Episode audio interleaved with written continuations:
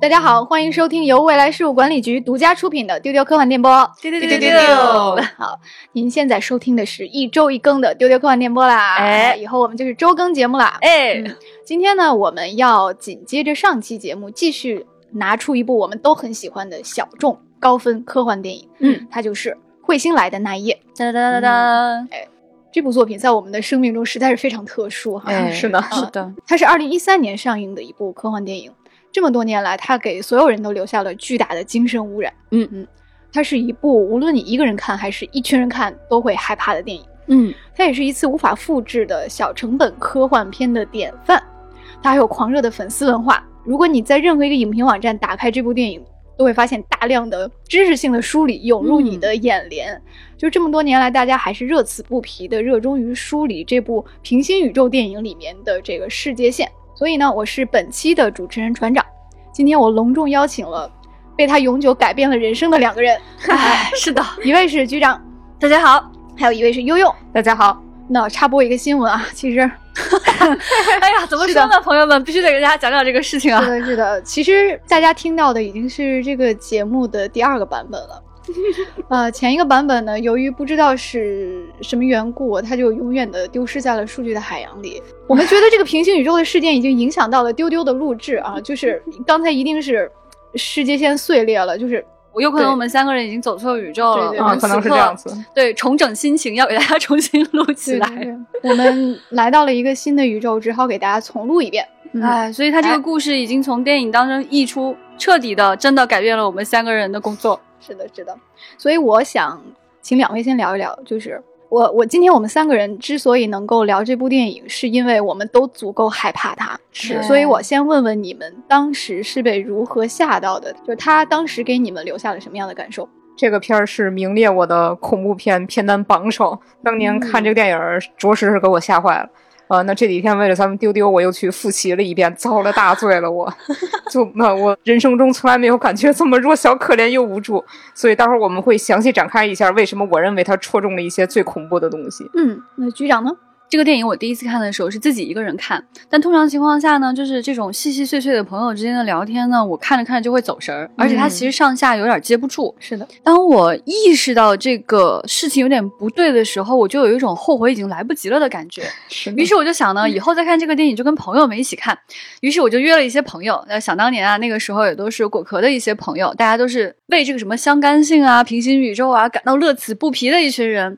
那于是呢，你跟他们一起看的这个过程呢，在开头的这个部分，他们也在闲聊，然后他们因为对这件事情就是笃信太深，然后就不断的跟你开这样的玩笑，然后你也会觉得非常的恐怖。在看这个电影的时候，当你回头望向你的其中一位朋友，你突然觉得他又熟悉又陌生，非常的令人恐惧。嗯，我觉得恐怖片是有几个分级的，对我个人来说是传统的那种鬼怪完全没有效。因为我是一个非常彻底的无神论者，就是不是很相信这些。嗯、但是呢，像丧尸啊、异形啊，我就觉得很害怕，因为它是通过某种科学手段实现的嘛，它存在的可能性并不是零。但是以上这些都是一种感官上的刺激，就是在脱离电影语境回到现实之后，我其实就不会再去想它了。平时不会在走夜路的时候想象会飘过来一个厉鬼之类的。所以最恐怖的恐怖其实是一种精神折磨。就是并不存在一个突然冲出来要弄死你的实体的东西，但是它会把恐怖在不知不觉间渗透进你的心灵和思想，甚至永久改变你的一小块脑回路。就像刚才局长说的，你在看完这个电影之后，你转头看向你身边的朋友，你发现有一些东西不一样了。那你是怎么被这个片子彻底改变了某一部分？哎，当年看完这之后，就添了一个习惯，每天回家我会先敞着大门去检查一遍死角跟衣柜。在检查完之后，我再去关门反锁，并且我进出家门的时候是不戴耳机的。我要确保耳朵保持敏锐，能听见万一有人在我家里边。我觉得这些年我真的遇到过很多看过这个电影并感觉到恐怖的朋友。悠悠是真的会去做检查的第一人。真的，你是我见过贯彻最彻底的，吧对对，特别的知行合一啊，悠悠。嗯，是呢，这个习惯我已经执行了好几年了。而且因为你的习惯，让这个电影的恐怖感加深了。我现在已经没有办法回家了。我原来我原来只是不敢看镜子，现在悠悠说完，我觉得就是我回家的工作又多了一大堆，每一个我都不太敢做。啊，那局长，你是一个丧尸片爱好者，但我不知道你对其他恐怖片的接受程度是怎样。就如果你想给彗星的恐怖程度来进行一个总结或者形容的话，它在你心中排第几？对，其实像我跟悠悠可能是有点相反的，就是我对那个什么丧尸啊什么，这个都是就饭吃的，觉得哇好精彩啊，这个特效不错，你看他脸都烂了这样子。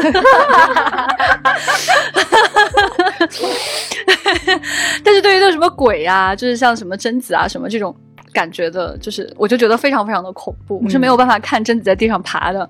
那对于彗星来的那一夜，我认为它是宇宙中最恐怖的恐怖片。真的太吓人了，因为我没有办法想象说，在宇宙当中还有什么比这个更恐怖。就是在宇宙当中飘散着很多的平行宇宙，然后有可能与你发生相干，这里面有无数个你。当你被关到一个完全陌生的、你以为熟悉的环境之后，那种强烈的孤独感会让你怎么样？我真的没有办法想象，就是愉悦这件事情的。恐怖感，而且我特别同意，就是刚刚你们说的，就是一小块自己彻底被改变了。我就是那样，就是对对。我以前看平行宇宙的东西，我都觉得 exciting，觉 得哇特有意思哇！你看平行宇宙，你们这些人哇，你有没有想过别的宇宙里面可能不是这个样子？如何如何？坐下来喝茶呀，要不你们打一架？哎，对对对。哎，大家听我说啊，十个我，我们可以在这里做点什么？就是你会觉得，哎，很有意思。你想到它，就是一种愉悦的感觉。但是，只要你看过彗星来的那一夜，这种恐惧感就如复古之躯，再也无法改变。你看谁谁不对，看啥啥不对。当你发生一点点记忆偏差的时候，那种震撼感就灵魂出窍。从此以后，你觉得所有的朋友都不对劲，尤其是小浪花。我自从看了这个电影之后，我一直觉得小浪花一直在换，因为我每次跟他对事儿的时候，全都对不上。上一开始我觉得非常恐怖，到直到后来我彻底坦然了，换就换吧，看起来它也差不多。就是我们三个都有同感的，就是它给人的恐惧绝对不是浅层的刺激，嗯，是一种底层逻辑的颠覆。是的。那如果你还没有看过这部宇宙第一恐怖片，那你太幸运了。我们推荐今年过年呢，你挑一个人多热闹的时候看了，从此你会打开新世界的大门，啊，你的整个人生和世界都不一样了。嗯，所以今天我们会从三个部分来聊聊《彗星来的那一夜》这部电影。第一，我们想聊聊它是怎么制造了深入骨髓的恐惧啊，它恐惧在哪里？第二部分呢，我们会结合幕后信息和拍摄手法来讲讲它的高明之处。嗯，第三部分呢，未来事务管理局就要作为时间线的专业管理机构给出指导意见。假如遇见平行宇宙，不要慌，那你该怎么办呢？哎，嗯。为了今天的讲解，悠悠还特意准备了一个详细的人物关系图，因为这部电影中是有八个角色的。那大致给大家先讲一下这个故事吧。这个故事是说，在一个晚上，有八个朋友他们在大房子里聚会，这是一个标准的惊悚片的开头。嗯，那他们是四对爱人，表面上看起来很和睦，但其实有一些人呢跟其他人藕断丝连或者勾勾搭搭，又有一些人呢暗中跟另一些人关系并没有那么的好，是一个非常错综复杂的关系。那他们聚会的时候，主要谈论的一个话题就是今晚会有彗星经过。这个时候，忽然就发生了大面积的停电，手机也都没有信号了。但是他们能看到街区外面有一个房子是灯火通明的，所以他们就决定去那儿接电话。结果去了那里，从房子窗外看到了他们自己。从这个时候开始，局面就陷入了一种大混乱。他们回到自己的房子里，又发现了越来越多更诡异的不对劲儿的地方。于是他们开始互相的猜疑、争吵。其中有人知道一些物理概念，就一步一步的推导出了真相，那就是这里面涉及平行宇宙。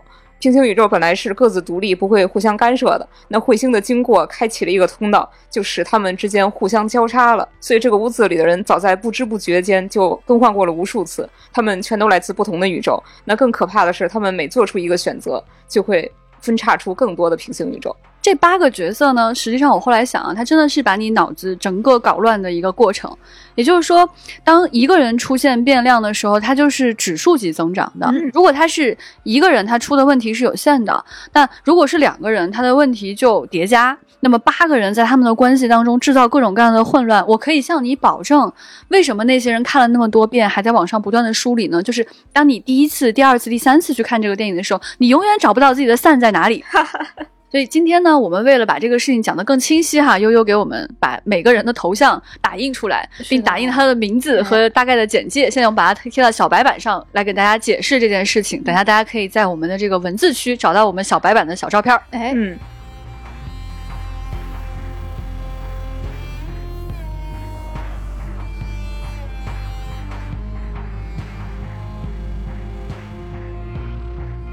要聊它到底哪里恐怖，我脑子里面就不断跳出韩松老师说过的一句话。嗯，他说恐惧是想象的沃土。那我在之前采访他的时候，他说他写轨道三部曲本质上是出于对交通工具的恐惧。他还分析过说，《三体》本质上是一种对星空的恐惧。嗯，然后我发现，但凡成功的恐怖作品，它的创作者都非常认真地思考过恐惧为何物。比如说伊藤润二，恐怖漫画大师。这个人生活中真的是个胆小鬼，嗯，就成天跟猫猫相处，就是做猫耳，是这样一个可爱的人。其实他自己怕的要死，对，所以这些创作者都不约而同的表达过，把自己心中最深的恐惧诚实的表达出来，那你就成功了。所以呢，我想问悠悠的是，经过你的深入琢磨，他给你的恐怖到底源自哪里？我觉得是一种对自我不再存在的恐怖，它引发了我的一个巨大的存在主义恐慌。因为我一直以来有一个非常坚定的认知，就是我之所以是我，我之所以存在，是因为我是独一无二的。那如果确实存在平行宇宙，而且这些平行宇宙之间还产生了交叉，那我就不再是独一无二的。而且它还不是两个悠悠这么简单，它是无数个。当我陷入了一个无限自我的海洋里，我的概念就会消失掉。所以，因为这个片子，我差点不存在了。我就想起 EVA 里边林伯利，他有一个著名的独白嘛，他发出了一个灵魂三连问：这是谁？我是谁？我是什么？然后那个搭配播放的画面，就是有很多很多个。批量复制出来的力叠加在一起，因为他是一个克隆人，他感觉不到自己作为一个整体而存在着，所以我觉得像克隆、复制、平行宇宙这些概念，它戳中了一个我认为可以被称之为终极恐怖的东西。另外，这个片子我觉得它本身也是一个存在主义的噩梦。嗯，像存在主义的代表人物萨特，他提出过一句很有名的话，叫做“他人即地狱”。这是他写的一个戏剧，说有三个鬼魂被关在地狱的一个房间里，这些鬼魂不断的互相折磨，去勾心斗角，每个人都想去支配、控制和拷问对方，然后每个人都竭力的想去隐瞒自己生前的罪恶。那最后他们就悟了，说原来地狱用不着什么火堆苦刑，他人就是地狱。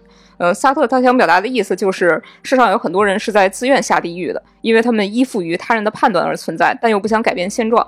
彗星来的那夜就是一个八个人的地狱，这八个人。深深的陷入彼此的纠葛当中，互相勾引背叛，然后每个人都在对别人评头论足。比如说，在宴会开始的时候，有一个角色叫做劳瑞，但还没有到，其他人就在议论说啊，这人是一个绿茶什么什么的。然后中间陷入了混乱，大家就众口一词的又去攻击另一个角色贝斯。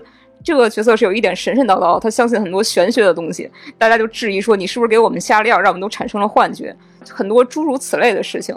所以，当最后女主角她做了一个决定，就是她要离开这个宇宙，去寻找一个更好的宇宙。她走到门口，回头看了一眼，看到一个所有人都在谩骂和打斗，成为一团的一个地狱的绘卷。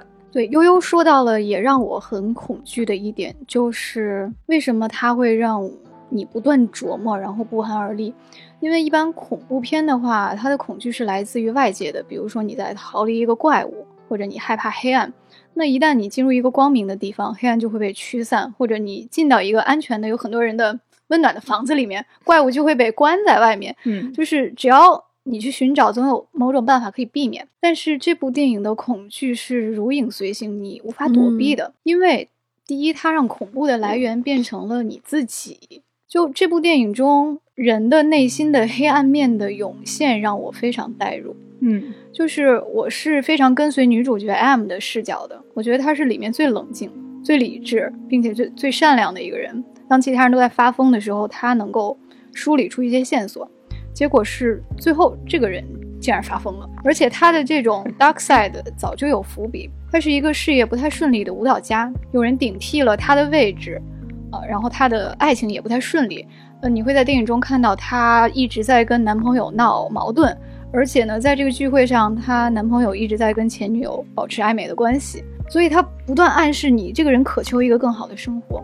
她有过那种有人偷了我该有的生活的这种念头，嗯，当这种念头积累、积累、积累到最后的时候，终于爆发了。我觉得她非常贴近观众自己，就是我们在镜头外面，我会觉得我是一个冷静的理中客，但是看到最后的时候，他告诉你你不可以再信任自己，所以你最后一道防线就稀碎，然后我就没有办法再百分之百相信这样一幅理想的场景，就是假如我遇见自己，我可以坐下来喝杯茶。就主人公的黑化的故事对我来说不再是一种奇观，它离我非常的触手可及，而我们再去想的话。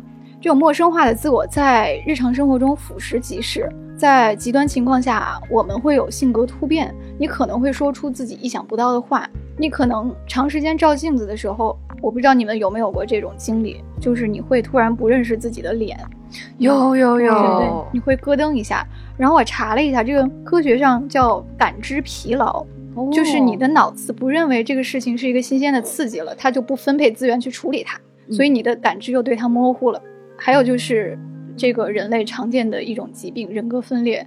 就你的大脑可以分裂出一个你自己，而那个自己是不受控制、没有办法预测的。所以，那是不是本来就有一个自我，或者超我，或者本我，一个一个什么样的你？它一直存在于你的水面之下，你的大脑没有去处理它，但一旦有某种刺激，它就会冒出来。现在，人类所有的科学和医学都告诉我们是有这种可能的。所以，人脑。至今是一个黑匣子，所以你自己才是那个深潭。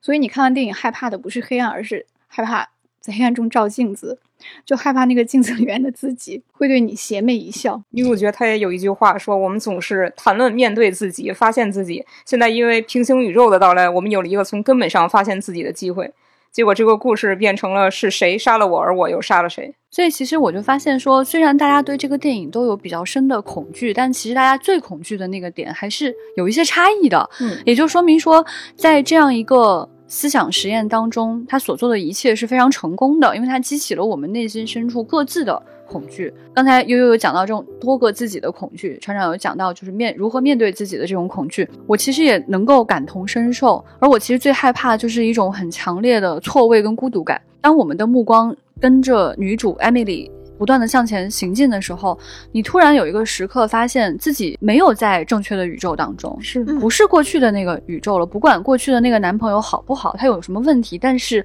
眼前这个人已经确定不是他，而周围的朋友也确定不是那些朋友，而在这个宇宙当中，自己的事业生活到底是什么样，其实是一个巨大的问号。也就是说，出了这个房间，Emily 到底是谁，就是一个巨大的问号。嗯，我们都说。人是社会关系的总和，那这八个人并不是我的总和。嗯，那么在最后呢，女主做出了一个非常可怕的决定，就是她走进黑暗当中，想去寻找一个新的宇宙。那这个过程我也觉得非常的恐怖，因为她独自在黑暗中寻找，你其实不知道她将会最终落脚在什么地方。嗯，而当她进入到任何一个宇宙当中，都有可能这个宇宙就不是她的宇宙，而这种概率是极高的，她找回去的概率。其实可以说几乎为零了吧？那我想，这种一个人身处异地，对周围一切都感到未知。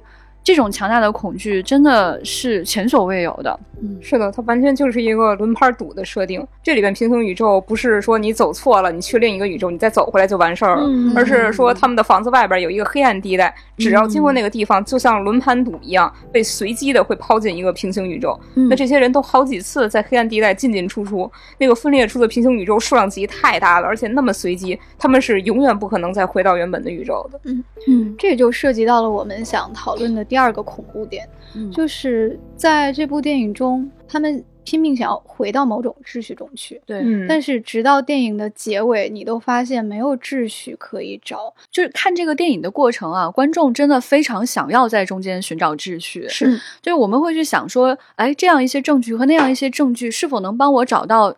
这个到底属于哪一个宇宙？哎，就比如说，Lori 到底使用的是绿色的杯子还是白色的杯子？这个绿色的杯子到底有没有破碎？在最后有没有被清洗？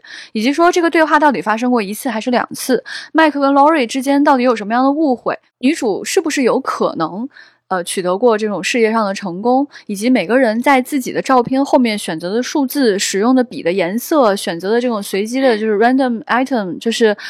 啊、还有他们手上拿着不同颜色的荧光棒。我们在看这个电影的过程当中，我们的大脑迫使我们去寻找一种痕迹，积累一些逻辑。但实际上，它越剪越碎，越剪越碎的情况下，你大脑真的很难建立这样的一个逻辑。尤其在他们终于意识到说，哎，我们现在发生了一个叫 coherence，就是相干性的这么一个情况啊，然后我们可能有一些平行宇宙的时候，这些人做出了一个非常。疯狂的举动看起来好像是在指认自己，但实际上又破碎成了无数个行平行宇宙，就是写数字、掷骰子、选随机事物。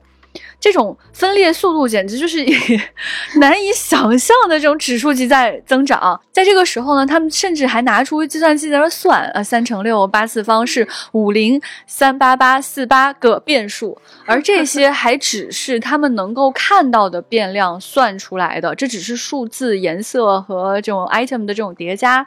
但是大家去想一下，这里面有所有人做出的任何的一个随机的举动，实际上都有可能导致平行宇宙的分裂。所以，我我们未来事务管理局建议大家在观看这个电影的时候，不需要让自己强行去寻找一种逻辑，因为实际上最终的结果就是是你找不到的。嗯如果你致力于这样的智力游戏的话，倒也未尝不可，就可以像我们这样哈，找一个白板，把大家写在上面，然后把事件也写在上面，然后不断的拉片，然后画箭头。我就发现说，在知乎和 B 站上都有很多的网友在写这件事嘛，我就看见 B 站点赞量最高的那一条，点进去看，就感觉这个网友写着写着自己散值已经掉光了，说好，接下来这些随机事件大家可以忽略，大家就看我这个白板中心啊这几个人，这些人不在这里，这些人不在，所以实际上他也只能说我们忽略大量的细节来重新面对这件事情。嗯，这种秩序的难以寻找，而好像又存在的这样的一种幻觉，令你掉散掉的特别的快。这种恐怖感就是这样来发生的。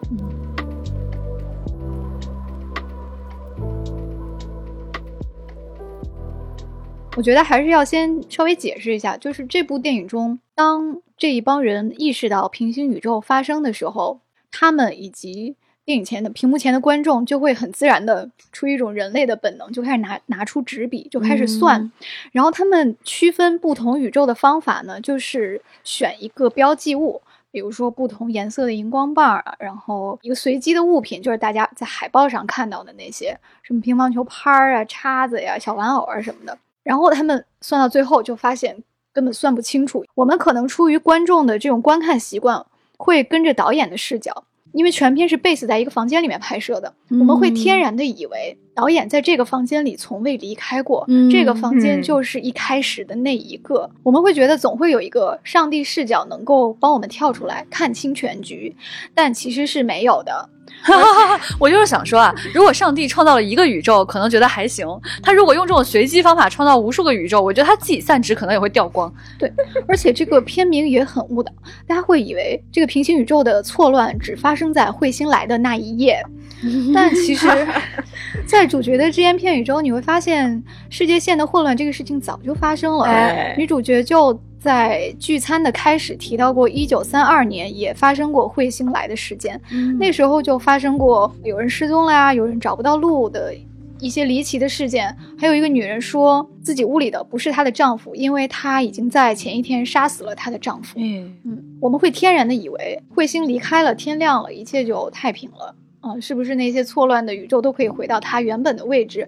其实也不是的。那么女主角的男朋友就接到了另一个女主角打来的电话，影片到这里就戛然而止。这个事情的绝望点就在于，这种平行宇宙的交错是没有尽头的，嗯没有开始也没有结束，嗯你不知道它是什么时候开始的。可能在这个电影存在之前，啊，对啊，嘿嘿，很多人就已经走错了宇宙，就它从头到尾都呈现了一个支离破碎的世界。嗯，是哎在这个电影一开头啊，有大概十分钟左右吧，呃，那个剧情简直是看不下去，就是一群人他们站在一起，在聊一些非常鸡毛蒜皮的事儿啊、在彼此嗯欢迎。但是呢，如果我们去注意他这时候的对话，在你看完全片之后再去回想起来，你会起一身的鸡皮疙瘩。比如说呢，他一开始有两个角色，麦克和劳瑞，他们有一番对话，麦克就问你现在工作还是教瑜伽吗？劳瑞说，我从来就不是教瑜伽的。那麦克呢？他是一个很火的电视剧的常驻演员，其他人也都证实了这一点。但是劳瑞说：“我从来没有在这个电视剧里看到过你。”这个时候大家就是比较友好而且尴尬，但是没有人觉得这边有什么不对劲儿之处，就觉得啊，可能就是记错了呗，那就把这件事情轻轻巧巧的划过去了。但是看完了全片之后，你再回想，就会汗流浃背，因为这段话远远发生在大家意识到平行宇宙这件事情之前。这个聚会还一派祥和，也就是说，在来赴宴的时候就已经有人走错宇宙了。从一开始他们就不是同一拨人。那再推导一下，女主角她走对了吗？她是不是根本就没能到达她本来要去的那个宇宙的聚会？嗯，是的，就是这个电影让大家明确知道平行宇宙是存在的时刻，就是停电之后突然有人敲门，嗯嗯，然后打开门一看，发现已经贴上了麦克正在写的字条，当时那种毛骨悚然的感觉，就是所有人陷入静止。在此之前到底发生了什么呢？你往回去翻，你会发现悠悠说的那段对话，你说哦，这两个人铁定是不对的。嗯，然后我就看到有很多的解析，发生平行宇宙错乱的这个时间点一直在向前推移，就有很多人讲说。当这个女主进入房间之后，大家有很多的这个对话场景，在这个乱七八糟的对话场景中间，其实至少切了两个平行宇宙。一个宇宙当中，麦克正在切面包；另外一个宇宙当中，麦克站着游手好闲，只是提问。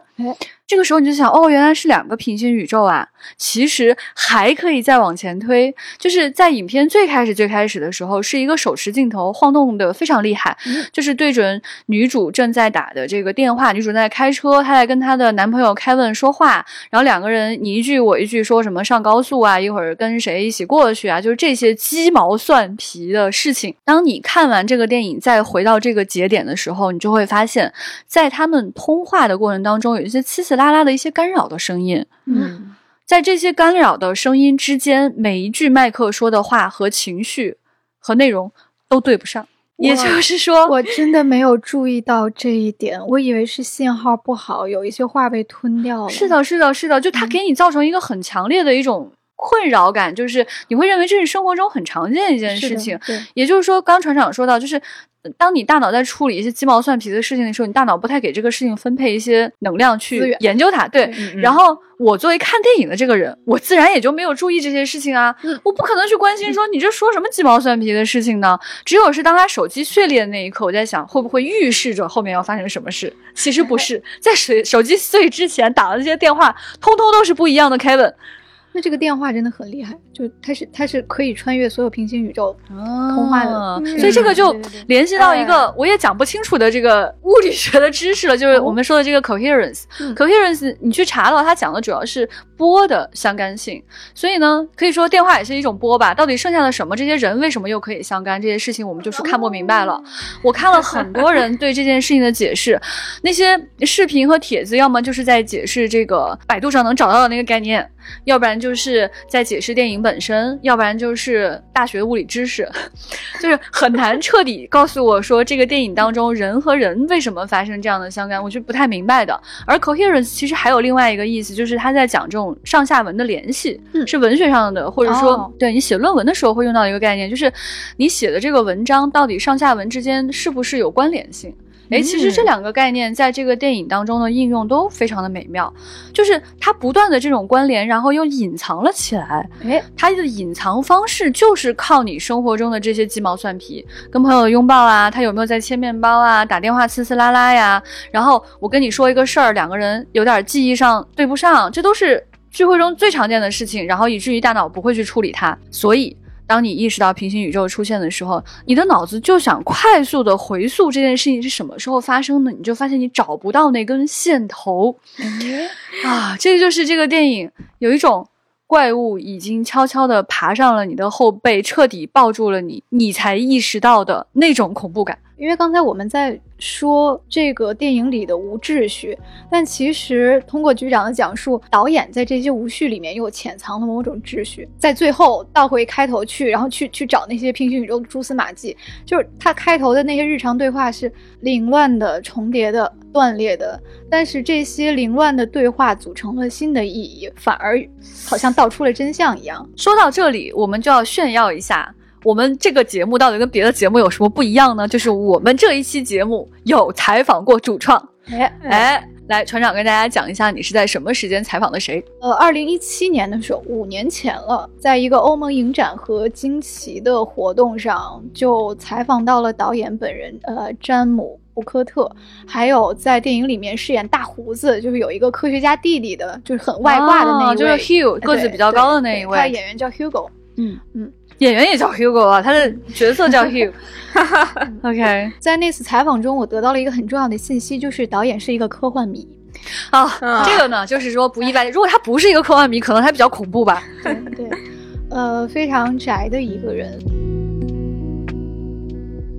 其实我一直都想知道这个电影是怎么拍的，因为我就发现说，在网友的梳理当中，里面出现了无限多个细节，就令我就是真的散值掉光，我就很难想象说这个剧本到底是怎么写的，这个调度到底是怎么完成的，就非常的恐怖。但我又看到说，他们剧组其实只有四个人，哎演员八个人，在一个房间里五万美元就拍完了，实在是就难以想象说这么大的工作量，如果你再往前再前置的话，那前置到这个剧本和分镜，那是一个什么样的工作量？那那个思维导图，你的 Mind Palace 得长什么样啊？我就觉得非常的害怕，我就在想，这个人的脑容量到底是一个什么样的情况？嗯，就其实他们写了一年，然后其实写了一份大纲，然后这个大纲里标记了一些关键的事件和节点。哦，所以说他的处理方式不是前置，而是在现场发生的随机。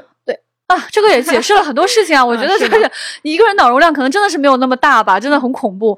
就是我就在想，你说这个道具，这个这个啊，这个不能想象这个这个工作到底有多么的繁杂。所以如果说我们回到说是现场发生的很多随机事件组成了这个电影最终的形态的话，就非常有意思。就是戏里戏外有很多的呼应，也就是他拍的时候就产生了各种各样的随机事件。嗯，那你也能看出他一定是一个把控力非常强的人。对就有一些台词一定是不管是前期还是后期，是被精心安排在哎这种无序里面去做引导提示的。嗯比如说，就在这个聚会的开始的时候，大家就七嘴八舌嘛。然后有人开玩笑说：“哎呀，今天是不是会死人？”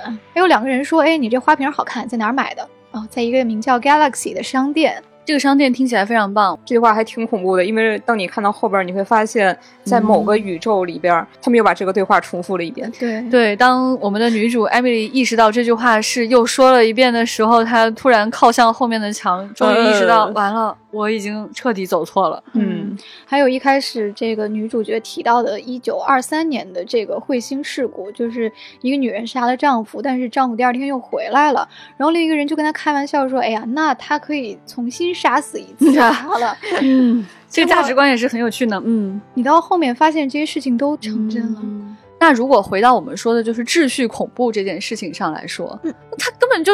对吧？就一个开放式跑团儿，八个人，你们进来，我来给你一个设定，然后大概发生这样一个事儿，你往这边走，然后你再往那边走。所以在这种情况下，你想去寻找秩序就会越来越困难。但凭借导演和剪辑和演员的这一番功力，在后期又完全把它就是折叠起来、构建起来，重新变成了一个非常精美的建筑，以至于吸引大家不断的在里面走迷宫。那我们还发现一个细思极恐的点哈，就是平行宇宙之间其实差异越小越可怕。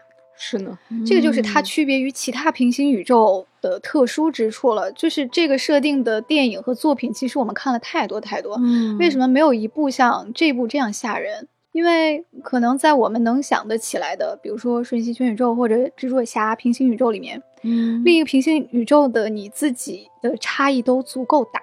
嗯，你可能是一块石头，也可能是一个二次元的纸片人，这样你就可以把另一个你自己完全当做一个新的客体来对待。啊，你们可以和谐的坐下来喝一杯茶。那一旦你和另一个自己只有细微的差别，那就会有恐怖谷的感觉了。是，所以这个其实也是为什么我们觉得这个平行宇宙的电影是恐怖片，而其他的很可能是喜剧或者是一个温馨的家庭电影呢？就是因为它过度的相似，你处理的是自己跟自己之间的问题，像《瞬息全宇宙》，它处理的是母女之间的情感，嗯，而你看到的另外一块石头不会给你造成那么恐怖的。冲击《Rick Morty》里面其实也是有大量的不同的自己的，嗯有一些些会有一些相似性，有一些就完全的不同啊，长相啊，奇奇怪怪啊，是完全难以理解的生物啊。其实那些东西会给你造成一种更愉快的见识，一种奇观的印象。嗯，但是呢，这个彗星这个片子里边会有一些无关紧要的细节呃变化，但是人的本质是不变的。比如说麦克这个角色，他有酗酒或是不酗酒的版本。但是无论哪个宇宙，他都是第一个说出要把另一个自己给杀掉的人。他也确实是这么做的，并且在每一个宇宙里，他都跟另一个角色睡过。在所有的宇宙当中，我们就发现有一个女性其实是情绪最稳定的，她就叫做丽，她就是麦克的。女朋友是，她是那个房子的主人，她戴着一个非常显眼的蓝框眼镜。对她其实话不多，而且中间因为服药之后就去睡觉了。嗯，她几乎没做什么事，所以在所有的平行宇宙当中，她都非常的爱麦克。她真的是一个情绪稳定、智商高超、没有乱跑，只是始终在自己房间里的人。对，这就是她最高明之处了。你在未来事务管理局提醒您，在有平行宇宙危机可能要发生的时候，你待在你的原地，不要去乱跑。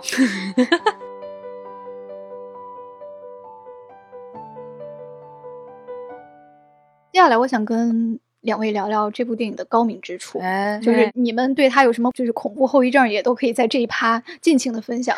就他为何能用极低的成本给我们留下巨大的心理阴影？就大家还是对它有一个公认的评价的，就是它是一个低成本拍摄的教科书，成本低到你觉得它像一个油管视频，嗯，就是手持 DV 拍摄的画质不清的抖动的家庭录像，嗯。但有趣的是，这个家庭录像可能在完全不同的几个空间里分别完成。也就是说，咱们就是说剪辑吧，后期剪辑，它是从无数个平行宇宙当中拿到了素材，然后自己剪到一块儿去的。哎，就我们之前在《三体》那一期里面聊过，说这个科幻感来自于平地中起高楼，哎，悄悄掀开日常的一角。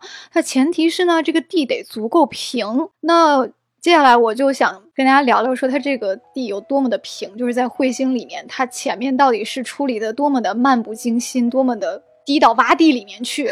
就刚才局长也提到了他的拍摄方式嘛，就是只有一个手持的摄影机，然后那一间客厅是导演自己家，然后这样子啊，这这成本也太低了，难怪呢。对，然后这八个演员是哪来的呢？就是。导演打电话摇来的 八八 个朋友，真的是摇来的。呃，还有四个工作人员啊，然后只有五万的美元。他们拍了五个晚上，没有剧本儿然后就像局长刚才说的那样，基本上呢是演员根据提示临场发挥的。他今天你可能恍然大悟，哦，他是一个剧本杀，或者他原来是跑团啊，原来是跑团啊，对。我感觉这个事情如果用声音来做的话，丢丢也是可以的。哎，但他其实导演设置的那个提示，我觉得工程量还是相当大的。嗯，就像修那个角色，他有一个物理书，他们就是根据这个书推导出了平行宇宙的真相。然后我去查了一些幕后的资料，他们说拍摄那段戏的时候，修的演员他拿到的纸条上说，你待会儿要发表一段关于薛定谔的猫的演讲。但其他演员他们拿到的纸条上说的是，修会发表一段演讲。所以当修他说了一串什么薛定谔的猫退香干，其他人那种 what the。fuck 的反应都是非特别真实的，就完全没有人想到这个戏拍到这会儿，突然牵扯进了平行宇宙哦，就更有一种跑团的感觉了。哦，我是没有玩过剧本杀或跑团，我不知道剧本杀的剧本是不是也是这样，就你是死神，然后其他人的剧本是有一个人是死神，你们要把他找出来。他其实是不一样的，但是我感觉应该没有这个写的好。嗯。对，就是当时就是国内很多人把他们请过来，想学习他们的做法，然后想买这个 IP 重新拍，我都觉得这个事情真的没法复制。对，就是你眼看着说这件事情好像很简单，但其实里面的所有的功力都要很复杂。比如说这种跑团，咱们丢丢里面的人吧，可能对这事儿也有共识，也可以玩儿，但是我们不是好演员啊，你必须得有很好的表现力的演员才能参与这件事情。第二点就是说，你虽然看起来说这个只有四个人，那就意味着说，四个工作人员的工作量大到不能想象，这里面有无数个事情需要去做。你记着记着记着记着，你可能这个场记就。记得不知道哪里去了，对不对？对对。而且呢，这里面还有一些很有趣的事情是，他们要在有极强的对于某件事情的共识之下去完成。你要大家都觉得很恐惧，在这种气氛当中，你要大家都很相信相干性，大家都很相信随机可以制造平行宇宙。在这样的前提之下，他们才有可能去发挥到一个你认为对的。那样的一个水平里面去。嗯所以你想想这个事情，想去复制它，我觉得困难程度很高。这也就是为什么从一三年之后，所有人都想重新拍它，但是现在已经二零二四年了，我们还没有看到有人在复制这件事情。就说是没有拍摄方法，依赖 reaction，但是你反过头来发现，他们配合的实在是太好了，或者后期导演调教的太好了，就他们拿到的卡片上只写着身份。关系就是基本的设定和基本的事件，并没有规定讲述方式呀，所以这些人的对话完全是靠自己衔接在一起的。嗯而且呢，就是很多是很多突发事件是导演的设计，就是他们不知道会停电，然后黑暗中突然有一个人猛烈的敲门这种事情。哦，天哪！我真的拍完这个很想很想跟导演绝交。你觉得导演就坏笑着坐在摄影机的后面，然后这里播一下，那里播一下，然后演员就会一惊一乍，就很配合的，然后出于某种压力就会给出惊艳的反应。嗯，你也会发现，这些演员在说台词儿的时候，大家老是在乱糟糟的同时的说话，他的台词也很不经典啊，有很多口水词儿、日常的口癖，就像我们平时说话也会动不动说出啊呃就是，啊然后然后然后哎对对对这些就是日常生活里会发生的嘛。对嗯而且这个剧组穷到什么样的呢？就是只有四个工作人员嘛，然后就出现了很多穿帮儿，就这个可能会令很多粉丝心碎哈。就是 一下是绝对心碎的，我跟你讲。专业的影片里是有专业的人手来管理穿帮的，对这个好像是叫做联系，就是因为一场戏可能是分开拍的，所以这个人要负责看这一场戏中的两个镜头中间这个布景对不对呀，演员穿的是不是同一套衣服呀？哦，也是一种 coherence。对，但是呢，因为这个剧组没有人管理这种 coherence，所以就出现了很多穿帮的镜头，可能扣子扣错了，然后杯子摆错地方了，很多这样的地方多到导演自己都不记得，所以很多观众就误以为。这也是导演苦心安排的平行世界的暗示、啊！其实只是因为穷啊！哎，所以这十年以来，大家做的这些研究啊，可以说是打的水漂是非常的多啊。是呢，对，就我们能看到的一个版本是大家总结出这里面有什么四百多处平行世界的证据，你不知道有多少是可能有几百个的镜头，就是拍没搞错对了 对，然后我我当时问导演说：“你你你你知道自己有这么多连不上的地方吗？”他说：“嗯，我们知道，但是我们决定留着这些细节吓唬观众。哎，坏好坏哟！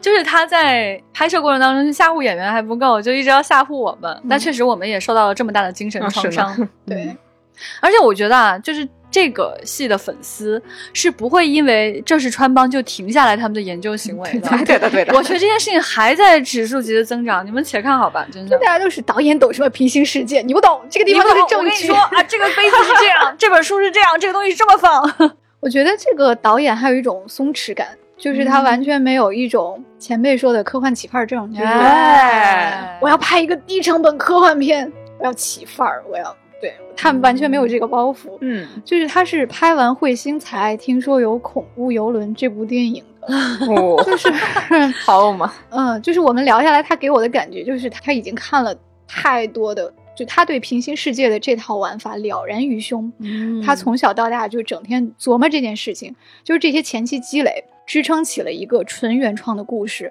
他不需要任何的致敬和模仿，他也没有任何的这种包袱、嗯。要背负，而且他是一个故事版艺术家，他给《加勒比海盗》一二三，呃，是担当故事版艺术家的。哦所以他对画面的把握是极强的，他可以组织那个凌乱的拍摄过程。对这个就很厉害。就通常情况下，你要是找几个朋友在你家拍的话，那个后果是不堪设想的，就乱到你头秃。哎，所以这一切就铺垫了前期这个足够平的地哈，就是它足够的随便，嗯呃，足够的涣散，啊、又穷又缺人，到处都是穿帮，镜头晃晃晃，然后对话稀碎，嗯 但其实鬼怪早已来到你身边。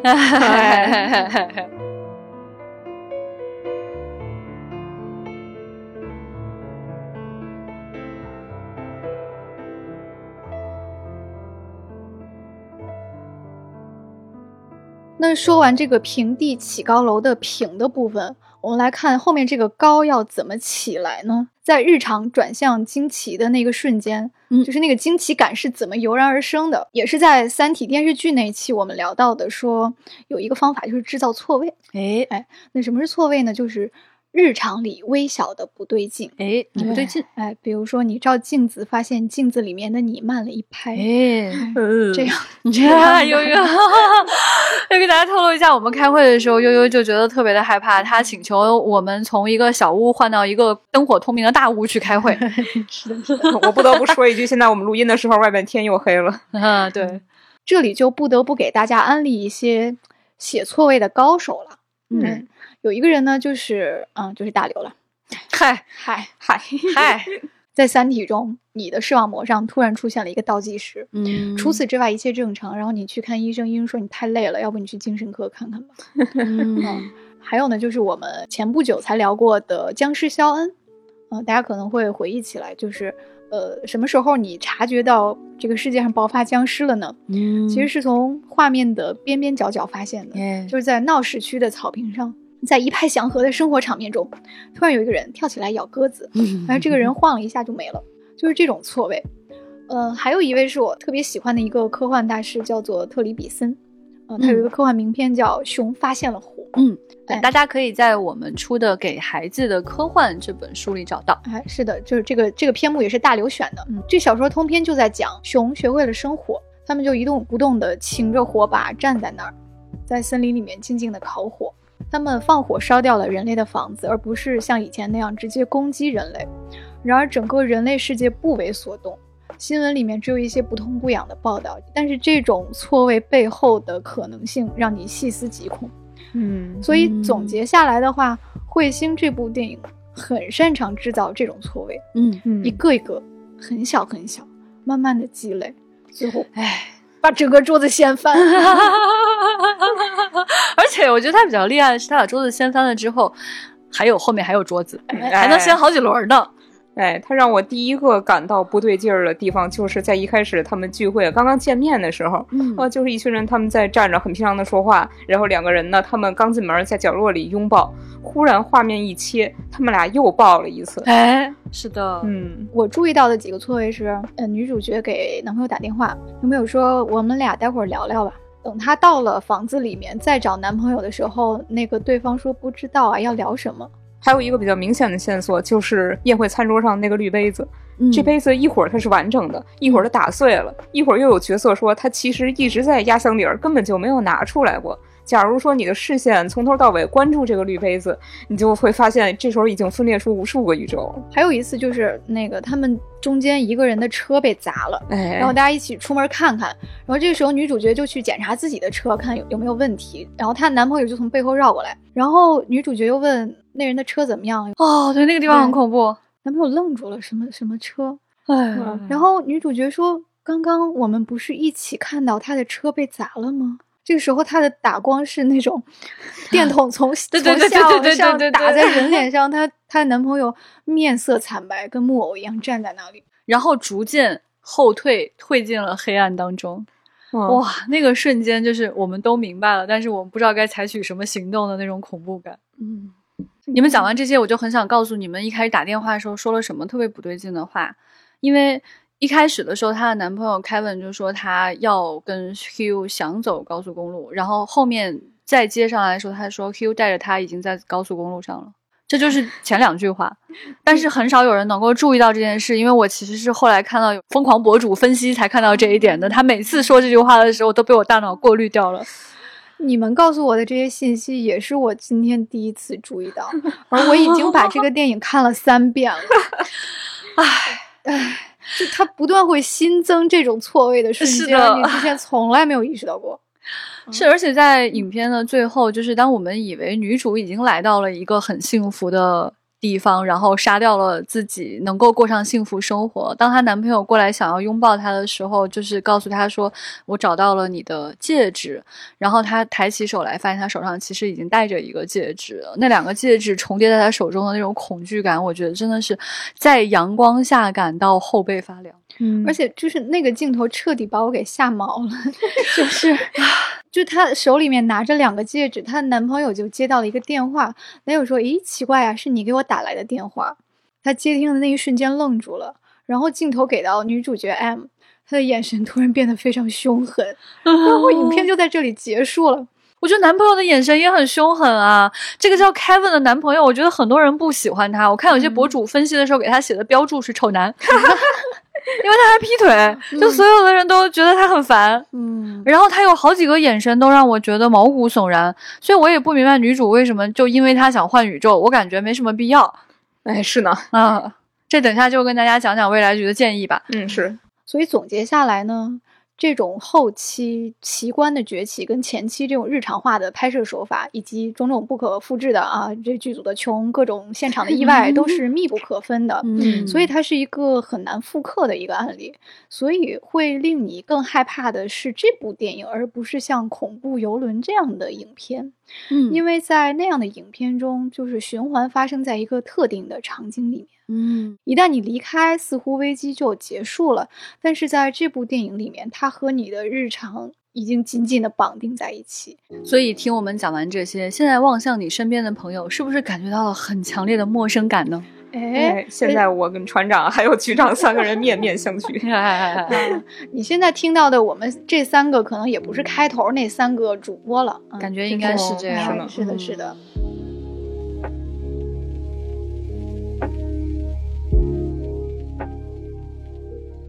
那接下来呢？未来事务管理局就要给大家做出专业的指导意见了。假如你怀疑自己遇见了平行宇宙，怎么办？请局长先说两句。首先，第一条啊，我觉得就是 Don't panic，这个非常的重要。这个 Don't panic 呢，大家看似是科幻圣经当中的一句笑谈，但是我发现啊，它在任何的场景下都特别的适用。因为我们所说的科幻是一种思想实验，在一个新的环境当中，其实你很容易 panic。但你一旦 panic 呢，你的动作就会变形。嗯，所以第一条呢，不要恐慌是非常非常重要的。哎，先用自己的科幻知识武装起来，哎，让自己保持冷静。这些我都见过，僵尸见过，平行宇宙见过，这些我知道。我有一些知识比你们知识丰富，哎，所以我先冷静。那我觉得电影里这些人也是武装了的，就是他们用科学知识、薛定谔的知识武装了自己。那为什么还是会陷入混乱呢？那就要谈到第二个守则了。哎。不要出去，不要出去，不要出去！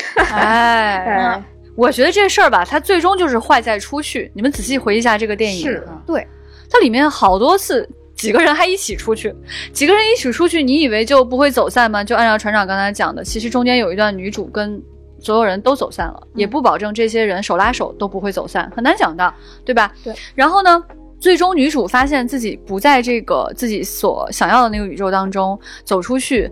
走了大概至少六个地方吧，选这个不好，再下一个，这个不好，再下一个，就其实你都不知道这中间发生了多少可怕的事情了。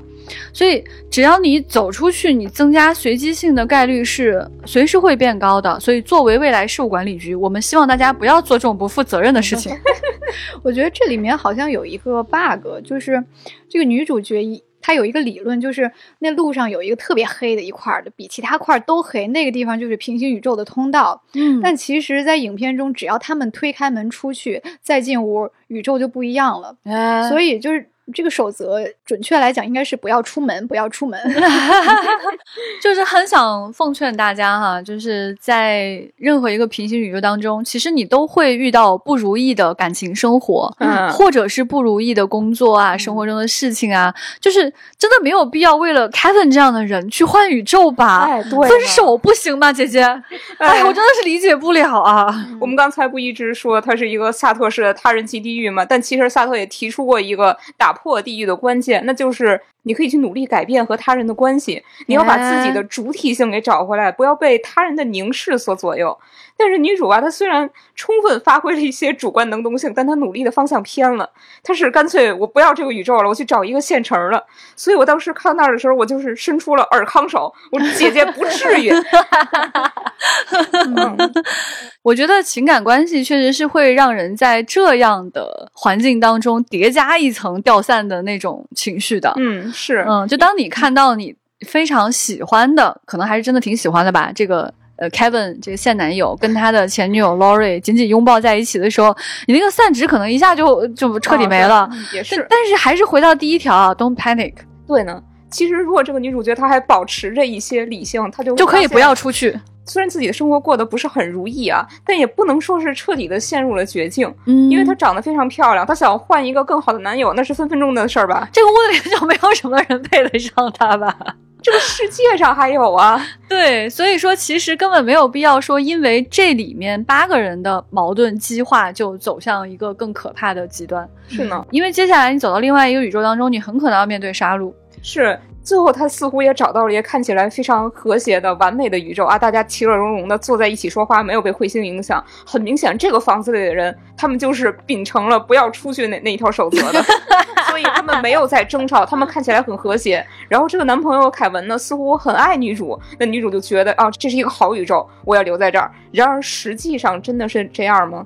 我觉得看到的很可能只是一种表象。就悠悠那天跟我讲了一种可能性，说这里面所有人有没有可能都是从别的地方来的？哎，大家纷纷从其他地方赶来，觉得这里挺不错，想留在这个地方。哎，哦我是有这样的阴谋论的。根据分析来看，在这个宇宙当中，其实已经有三个女主，也就是说，这三个人最后将会走向何方，真的很难想象。你去想啊，你到一个新的宇宙当中，如果即使你不杀死自己，你也得开始所有社会关系吧，你得得去找别的事情去做吧，开始新的人生吧。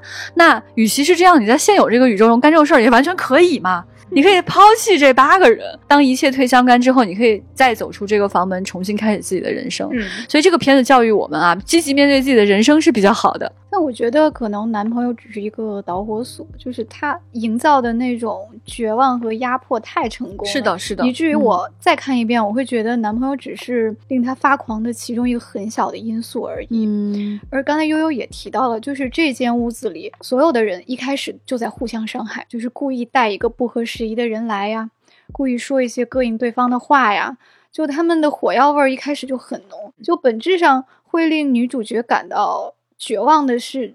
他觉得这个房间里的人并不友好，并不团结，大家都在互相伤害，而他只想逃离，所以他走出去了。啊，他找了几个更疯的屋子，终于来到一个 精神状态稳定的宇宙。那个宇宙打光都不一样，嗯就是窗明几净，色调都不一样，温哎，是，这真的很令人向往。而且还有一个细节是，就是在不同的宇宙里，这几个人都有仰望彗星的这个过程。嗯在那个温暖的宇宙里，大家仰望彗星说的话是什么呢？我想在彗星上吃棉花糖。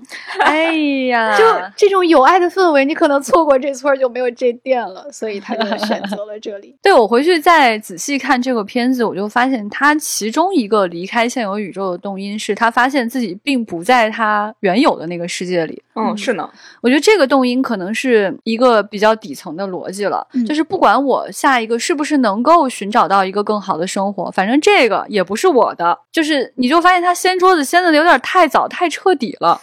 所以我们刚刚看到，首先你要保持冷静，don't panic。然后第二呢，就是尽量不要出去，因为出去其实你以为自己会找到一个更好的生活，其实一定会遇到那个美好的宇宙当中要去跟自己解决冲突的这个问题，这是百分几乎是百分之百会遇到的。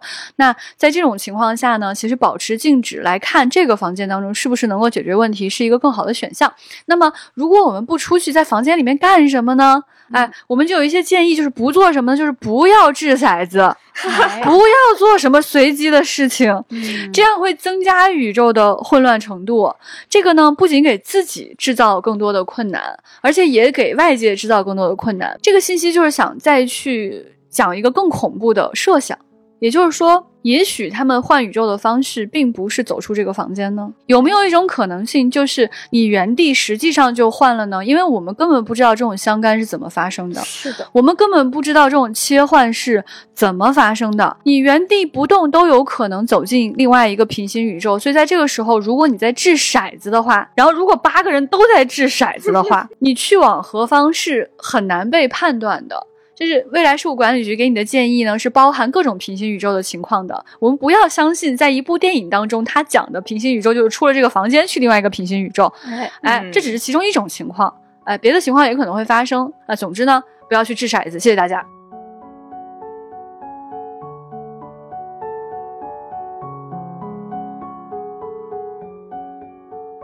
那嗯，还有一个守则呢，就是请大家达成这个基本共识哈，就是如果平行宇宙出现了呢，它通常不会只有一个。哎，这个好，哎，这中间他们一度非常天真的以为只有两个宇宙，一个是有蓝色的记号笔和荧光棒，另一个就是红色的。哎，这是一种多么乐观的想象啊！所以在其中一个宇宙啊，就有两个人，他们去查看状况，然后回来了，他们拿出了颜色正确的荧光棒，大家就都松了口气，说啊，你们成功的回来了，欢迎你们。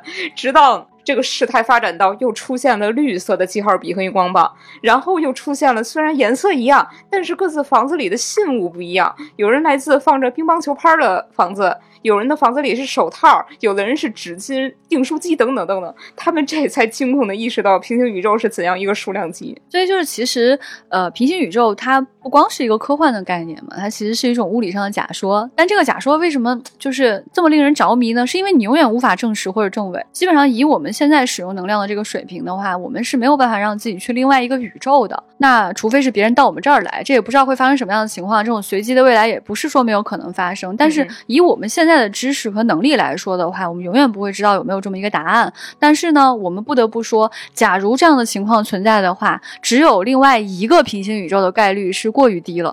我觉得作为未来事故管理局这个守则，不得不加上最后一条，就是带好毛巾。你们有没有 注意到，这个带好毛巾其实出现在电影里面？你们两个都愣住了，对吧？是没有发现对吧？去思考。这是我昨天晚上刚刚重温发现的，就是有一次他们决定出门去查看，然后大家都在慌乱中说：“你出去，我不能出去。那出去带点什么？带个武器吧。”有一个人说：“要不要带毛巾啊？”哦，你是懂科幻的，船长露出了得意的笑容，只有他发现了。嗯，这细节有点太多了。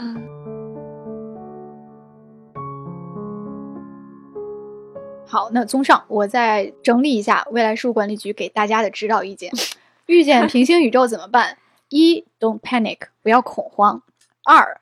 不要出门去，嗯啊，三谨慎谈论过去，不要说过激的话，大家试着接受彼此，这个不行换一个嘛。第四，建议不要掷骰子，以免制造更多平行宇宙，造成更多伤害。五，平行宇宙通常不会只有一个。六。带好毛巾。那我们给大家的第七条忠告是，请加未来局接待员微信 f a a 零五零四，可以点击订阅、收藏丢丢科幻电波，这样你在遇到上述情况的时候，才能够迅速的联系到未来事务管理局。哎，真的很想鼓掌，感觉我们说了一些什么有用的东西。